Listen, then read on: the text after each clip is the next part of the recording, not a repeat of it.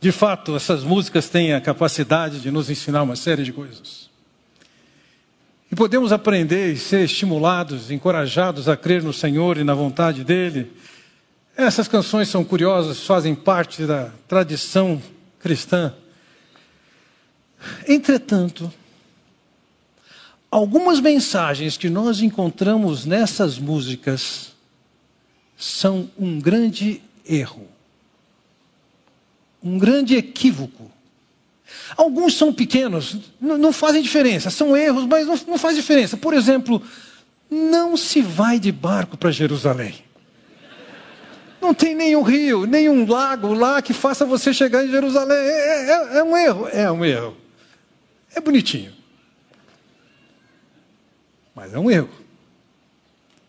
Não vai ter maiores problemas para nós se cantarmos isso e se descobrir na hora que não vai chegar em Jerusalém de barco? Mas existem outros erros que eu vejo nessas músicas que refletem um pensamento equivocado que existe no mundo cristão. E ao olhar para a nossa passagem de hoje, em Lucas capítulo 8, versículos 22 e 25, nós vamos olhar exatamente para essa experiência dos discípulos com Jesus num barco no meio da tempestade.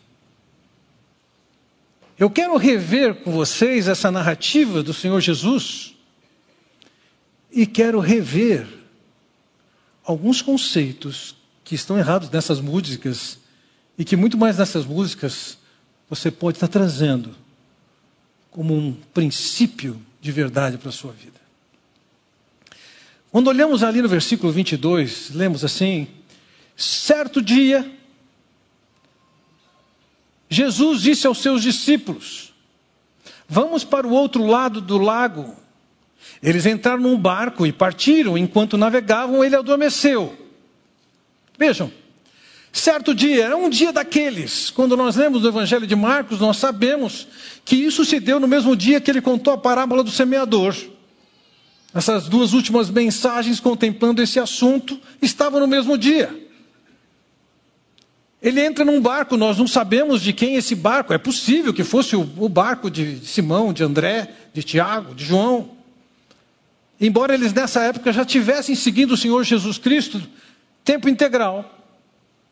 É possível que fosse um barco de outra pessoa, não sabemos exatamente de quem era. Mas eles estavam num lago, também chamado de Mar da Galileia. Não é mar, é água doce. O, o, lago, ele é grande, tem de norte a sul, do extremo norte ao extremo sul, são 21 quilômetros. De leste a oeste, parte mais larga, são 13 quilômetros. É a fonte de água fresca mais baixa em toda a Terra. A superfície desse lago está a 212 metros abaixo do nível do mar. O Senhor Jesus então contou parábolas, sai de barco. A sua intenção é ir para o outro lado. Ele está saindo do norte, Cafarnaum, e vai para leste, em Gerasa.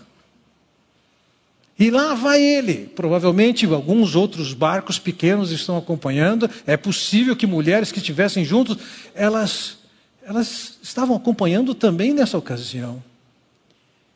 E ao lermos a história, nós podemos confrontar um pouco do que conhecemos desse fato.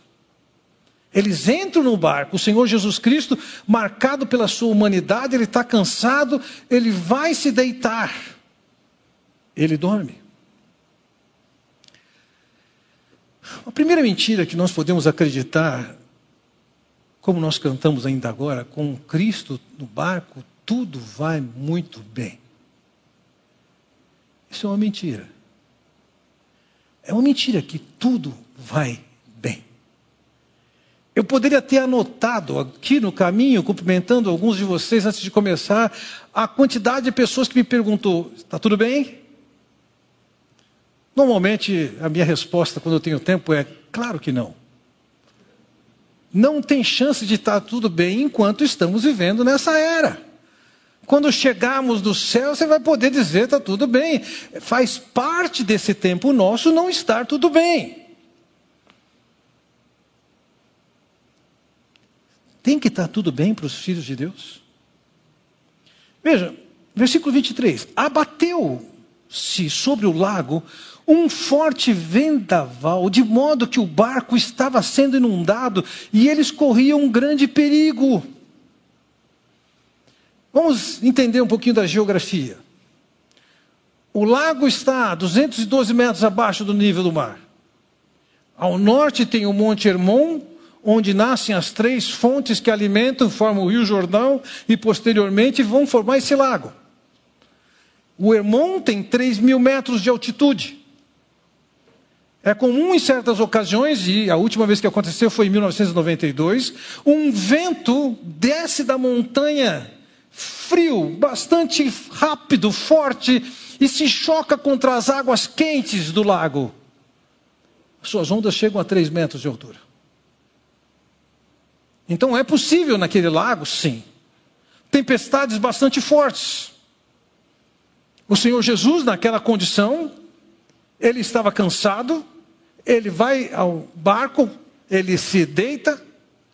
Ah, Marcos diz que ele pegou um travesseiro que era comum ter no barco, um travesseiro que o piloto se sentava.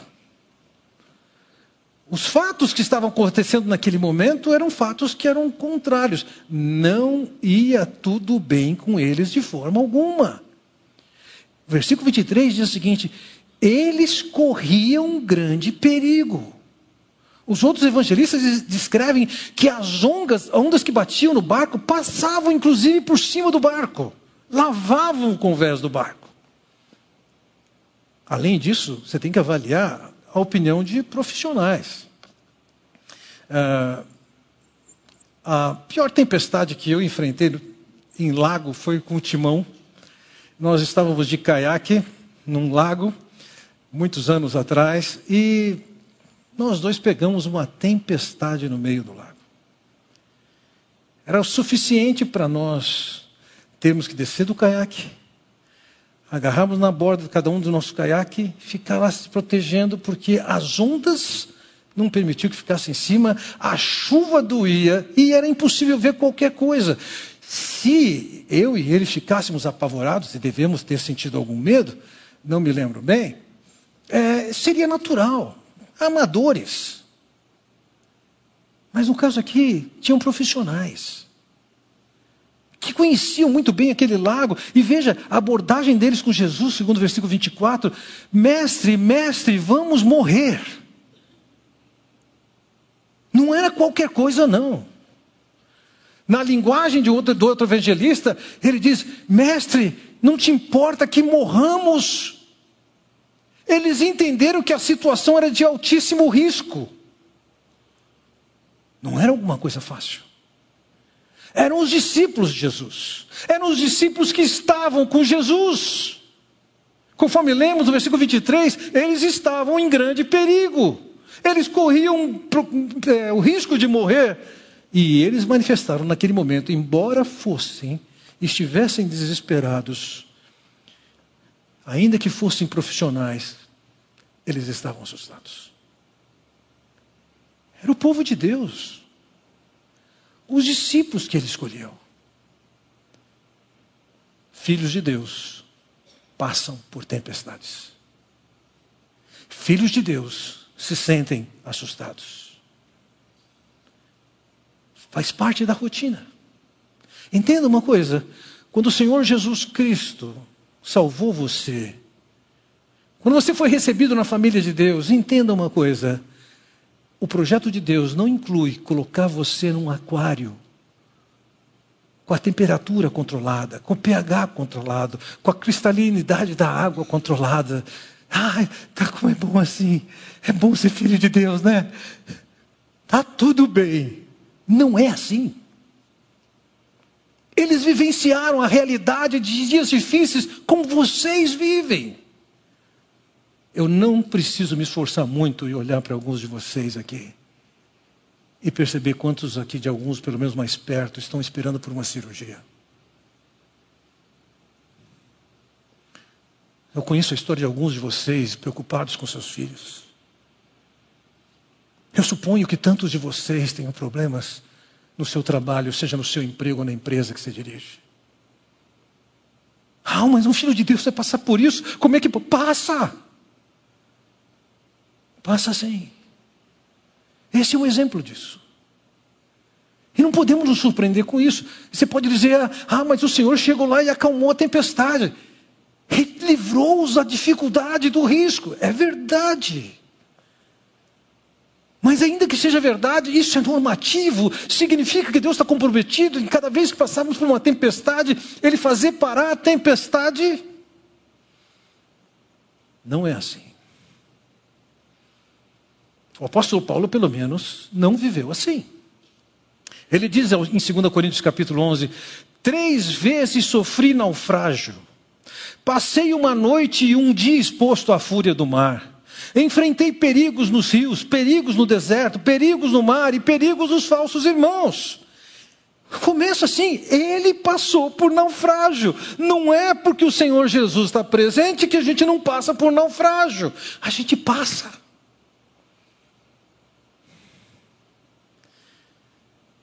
No dia 17 de maio,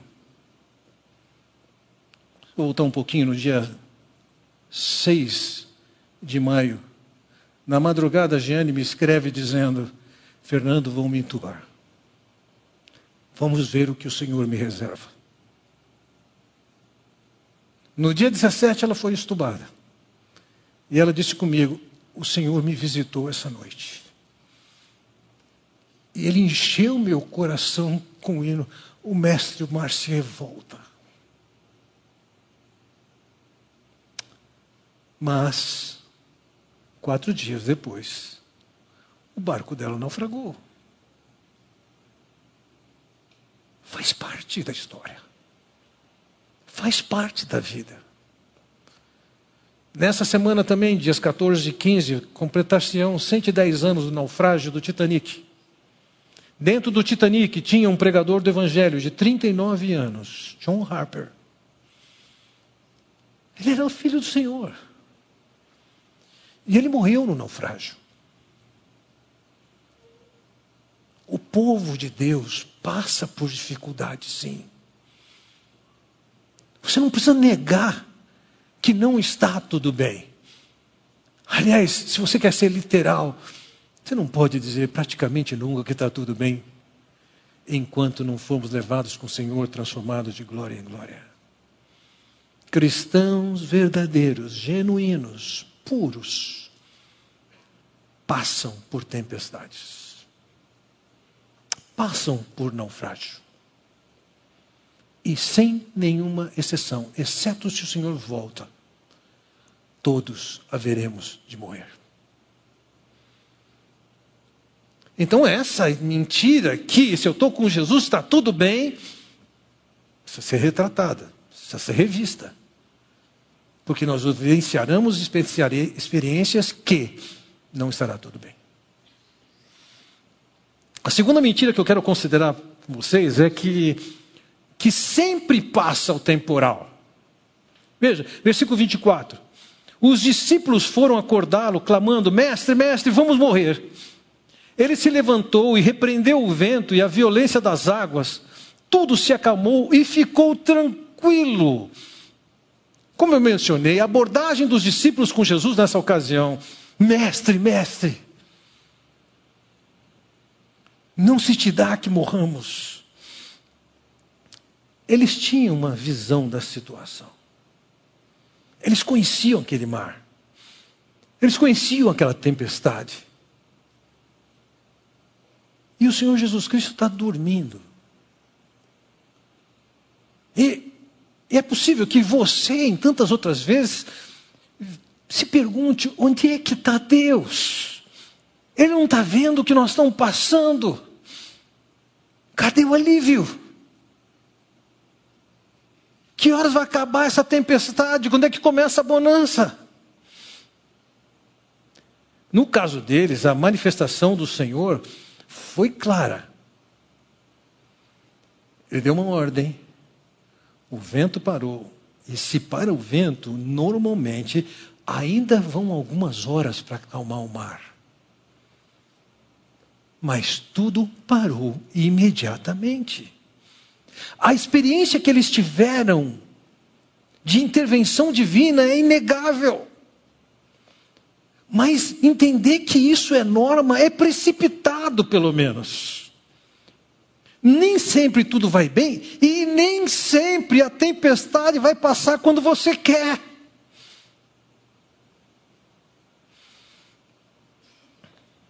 No Salmo de número 130, há um texto muito usado para conforto e consolo de pessoas.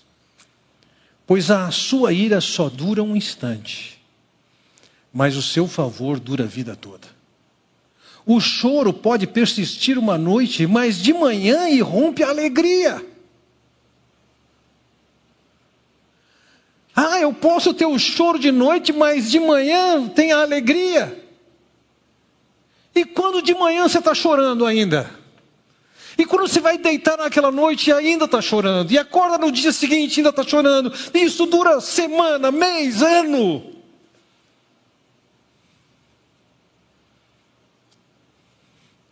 Acho que essa passagem está sendo interpretada fora do seu contexto. Existe um sinal de manifestação de ira e manifestação de favor. Me parece que o salmista está falando de vivenciar uma experiência da ira de Deus, de uma expressão de disciplina de Deus. E que depois de sofrida a disciplina, prova-se do favor. Sai do choro e entra na alegria, seja do perdão, da restauração. Mas isso de forma alguma é uma promessa que você deva considerar que a dificuldade que você passa, você tenha certeza de que amanhã de manhã você está bem. Passa logo. E muitas dessas experiências não passam. Como é que eu vou negar as experiências que nós já tivemos como povo de Deus, em que irmãos e irmãs em Cristo adoeceram e de manhã não estavam indo? Não há um compromisso da parte de Deus de que nós vamos ser aliviados e amanhã de manhã acabou tudo. Deus não tem esse compromisso conosco. Muitas vezes as dores permanecem.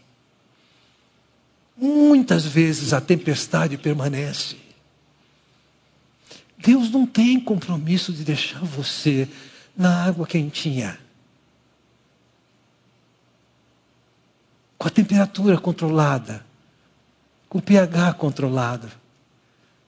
Deus não tem esse compromisso com você.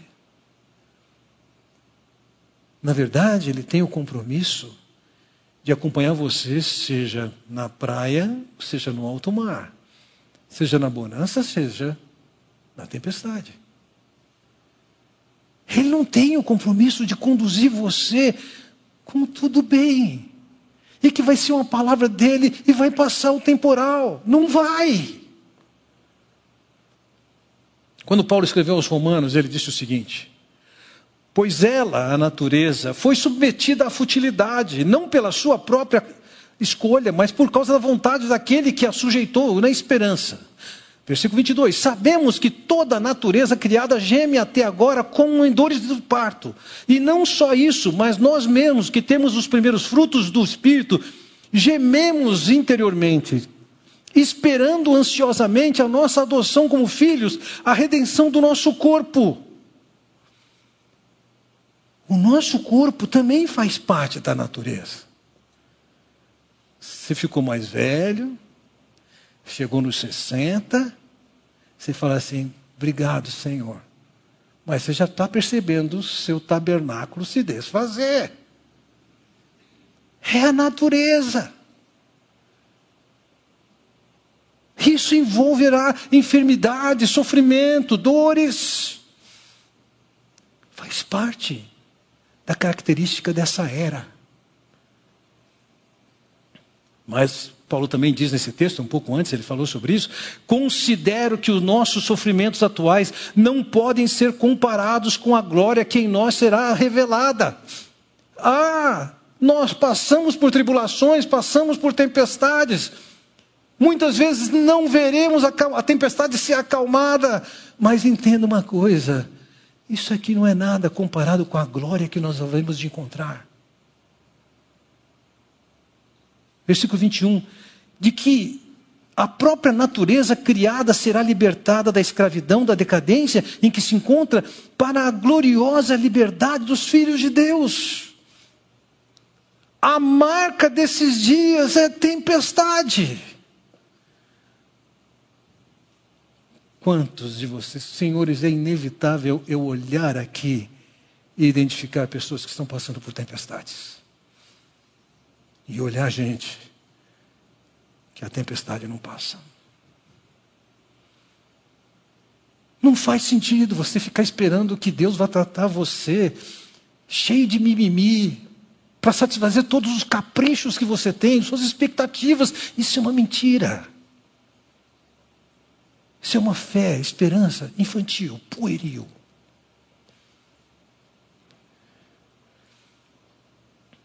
Entenda, o Senhor tinha um propósito quando levou aqueles homens para o meio daquela tempestade. E não era para que eles permanecessem na infantilidade, era que eles crescessem na tempestade. Dias atrás estávamos com meu neto mais velho, Lorenzo, e eu perguntei para ele como é que foi sua semana na escola. Ele falou assim: Ah, perdi. Perdeu? Perdi. Falei, o que, que você perdeu? Perdi a votação para representante da classe. Ele não sabe, ele ganhou. Nós tivemos a oportunidade de conversar um bom tempo ali, falou assim, querido, quando a gente ganha, a gente não aprende nada. Quando a gente perde, a gente pode ganhar muita coisa, aprender muita coisa. E ele perguntou como, o que que eu posso aprender? Eu fui conversando com ele sobre isso. Perdas, tempestades, são fundamentais para a gente crescer, aprender e deixar de ser infantil. Muitas delas vão permanecer nas nossas vidas. Terceira mentira que eu quero considerar com vocês, ela não está na canção. Tem que ser honesto. Mas ela está na boca de alguns profetas e pregadores dos nossos dias. Eu já ouvi alguns pregadores dizerem o seguinte: Deus se importou, amou você ao ponto de enviar seu filho para morrer naquela cruz. Isso significa que você é importante, é quem diga, você é o centro de Deus. Quanta bobagem. Isso me faz lembrar de um livro que fala sobre a teologia do cão e do gato, do cachorro e do gato. Quem trata isso? O cachorro olha para o seu dono e pensa: Ufa, ele compra uma cama para mim, ele coloca comida para mim, ele coloca água para mim, ele me leva para passear. Quem é esse cara? Esse cara é Deus. E ele é o melhor amigo desse cara que provê tudo isso para ele. O gato já é diferente. Ele vê, a comida também é dada para ele. A caminha é dada para ele, é feito carinho nele. O gato conclui o quê? Eu devo ser Deus. Essa lente diferente, algumas vezes é usada nos nossos dias, fazendo-nos pensar que a expressão grandiosa do amor de Deus coloca-nos em destaque. Eu sou o cara, eu sou o centro, eu sou importante. Isso é uma mentira. Tempos atrás, alguém me chamou, abriu sua Bíblia. Ele estava emocionado. E abriu na passagem que descrevia uma profecia acerca de Zorobabel. E quando ele acabou aquela leitura, com uma certa dramaticidade, ele fechou a Bíblia e falou para mim: Essas promessas são para mim. Falei, não. Para mim. Não, não são. É para Zorobabel. A Bíblia não está falando de você. Você não é o cara. Perdi um amigo. Veja, tão logo os discípulos chegam para Jesus, versículo 25: onde está a sua fé. Jesus não elogiou os caras. Pô, vocês são bacana. Jesus sabia que eles tinham alguma espécie, algum nível, uma fé primária em Jesus. Mas agora, numa situação de risco, a primeira que eles estão sendo expostos com Jesus, eles não têm fé. Eles estão apavorados. Você não vê grande ênfase dado a eles, eles são exortados. Perguntou ele aos seus discípulos, abençoados e admirados, e eles perguntaram uns aos outros: Quem é este que até os ventos e as águas da ordem eles obedecem? Jesus pergunta para eles: Cadê a fé de vocês? E quando o Senhor mostra o que ele fez naquela situação, eles perguntam: Quem é esse? O assunto do milagre não eram eles. Eles não eram gatos que estavam assim, nossa, ele acalmou até a tempestade por mim. Eu devo ser Deus. Eu devo ser importante. Eu devo ser o centro. Não! Eles foram exortados pela sua falta de fé. E o assunto naquele momento era: quem é Jesus? O assunto não era eles, o milagre não era em função deles. O objetivo era mostrar que tinha alguém no controle. Eles podiam achar que Jesus estava dormindo, alienado ao processo que eles estavam passando. Jesus sabe disso. Talvez eles não saibam. A experiência pela qual eles estavam passando é uma experiência planejada por Deus, mas não é para fazer deles o centro, nem o mais importante. Era uma experiência para eles conhecerem um pouco mais quem é Jesus. Vejam, no Antigo Testamento, eles tinham material suficiente para fazer um paralelo entre aquilo que estava acontecendo e o que estava escrito. Por exemplo, no Salmo de 1107, Deus falou e provocou um vendaval que levantava as ondas. Reduziu a tempestade a uma brisa e serenou as ondas. As ondas sossegaram, ele se alegraram e Deus os guiou ao porto almejado. Quem é que levanta ondas? Quem é que acalma as ondas? É Deus. Em muitas outras passagens nós podemos ver essa soberania de Deus especificamente sobre o mar e suas ondas. E agora eles veem Jesus mandando o vento parar e a água se acalmar, e isso acontece instantaneamente. Eles estão perguntando: quem é esse? Toda ação divina é não para atender aos seus caprichos, mas é para você saber mais quem é Deus. Vai passar por tempestade? Sim. Pode ver seu barco naufragar? Sim. Pode perder sua vida? Sim. Mas tem aquela certeza de que Deus está no controle absoluto. Nada escapa. Não tenham dúvida, não tenham dúvidas. Quando o Senhor Jesus Cristo entrou naquele barco, ainda que ele quisesse um sossego da multidão, ele sabia para o que ele estava levando os seus discípulos. Quando ele foi se deitar e pôde dormir, ele sabia quem estava no comando. Ele sabia o que ele queria na vida daquelas pessoas. Ele sabia que, que ele poderia, como fez, acalmar aquela tempestade. Ele tinha todas as coisas debaixo do seu controle. Foi ele quem os colocou no barco. Era ele que sabia da tempestade. Era ele que estava tranquilo. Foi ele que acalmou a tempestade. Foi ele quem os repreendeu. O centro é ele.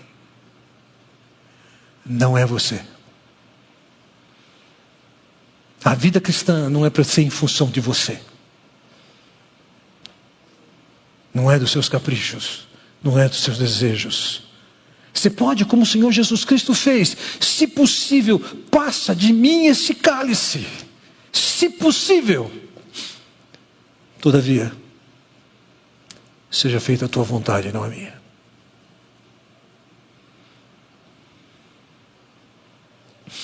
Entendamos, meus irmãos, dentro do plano de Deus, não está. Deus nos colocar num aquário com a água quentinha, sem nenhuma corrente, sem nenhum vento, sem nenhum risco. Tudo gostosinho e bonitinho. Não é assim. Essa visão infantil não está nas Escrituras. Está no coração dos ingênuos. Numa situação de crise, nós já vimos algumas das crises que o apóstolo Paulo falou. Ele diz em 2 Timóteo capítulo 4, versículo 18: O Senhor me livrará de toda obra maligna e me levará a salvo para o seu reino celestial. A ele seja a glória para todos sempre. Amém. Lembremos, ele passou por três naufrágios. Numa das circunstâncias ele diz: ficou a noite e ficou o outro dia, ou seja, de manhã não teve fim de choro, não teve fim de tempestade, não. Mas ele tinha certeza de uma coisa: não é que o barco não naufragaria, não é que não haveria morte, a sua certeza é o que? É que vai ser salvo para o reino celestial. Não importa como, nem quando. O fato é que quando partimos daqui, estamos seguros pelo Senhor Jesus Cristo. Esse era o primeiro milagre que estava acontecendo, que os discípulos podiam ver Deus livrá-los de uma situação de alto risco. Entendamos isso. Independentemente do que você vai viver ou vive hoje, Deus está no controle. Nada foge disso. O próprio Senhor Jesus disse: Não andeis ansiosos de coisa alguma, basta cada dia o seu próprio mal. O que, que ele está dizendo? Não ande ansioso porque tudo vai bem. Não. A cada dia você vai ter o mal. Não adianta você ficar pensando hoje no futuro, pense no de hoje. Mas ele está no controle. Você pode achar que ele está dormindo. Pode achar que ele é alheio aos seus problemas. Não é. Ele sabe. Olhando para as narrativas dos evangelistas, nós podemos identificar aqui três perguntas que foram feitas aqui. A primeira foi feita pelos discípulos que vão a Jesus e dizem: Mestre, não te importas que morramos? Era aquela visão infantil de que a vida está garantida e nenhum mal pode nos acontecer. Não tem perigo ter essa visão, desde que você seja uma criança, mesmo que seja uma criança na fé. Porque na segunda pergunta que encontramos no texto é do Senhor, ele está questionando justamente a fraca fé que eles têm. Não é a fraca fé em Jesus, é a fraca fé na situação crítica. A situação crítica é a hora do reconhecimento, da confissão, de que você está confiando no Senhor, que a sua vida, a destinação da sua vida, o que vai se desenrolar está nas mãos dele. A terceira pergunta, de novo, os discípulos fazem a pergunta: quem é esse?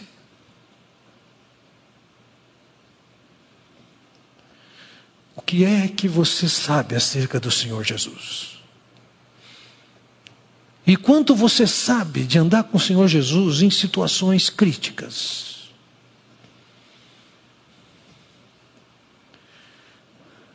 Como o apóstolo Paulo diz,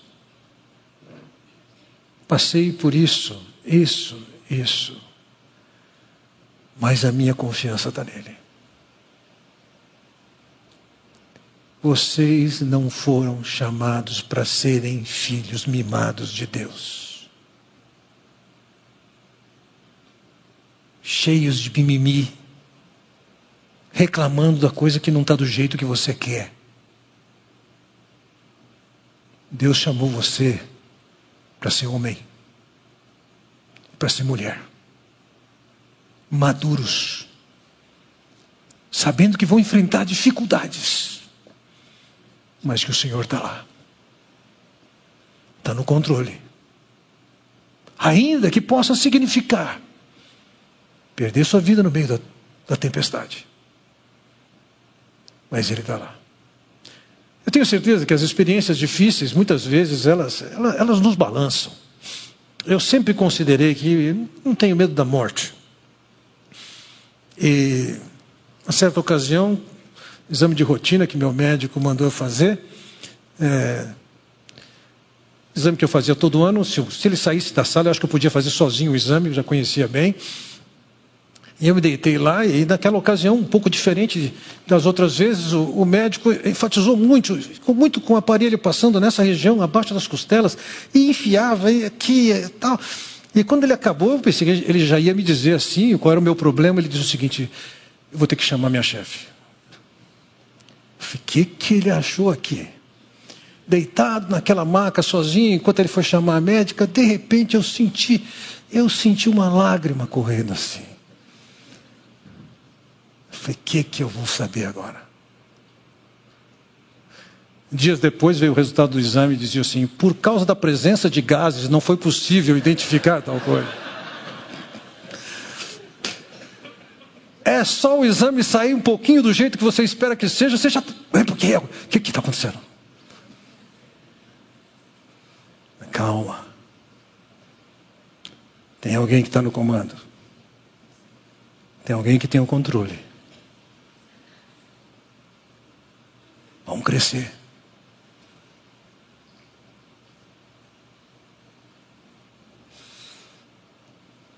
Meus irmãos, não se enganem com mentirinhas pueris. Vocês vão passar por problemas. Vocês passam por problemas. A tempestade não vai passar de manhã. A maior parte das vezes não vai passar de manhã. Você não é o centro de Deus.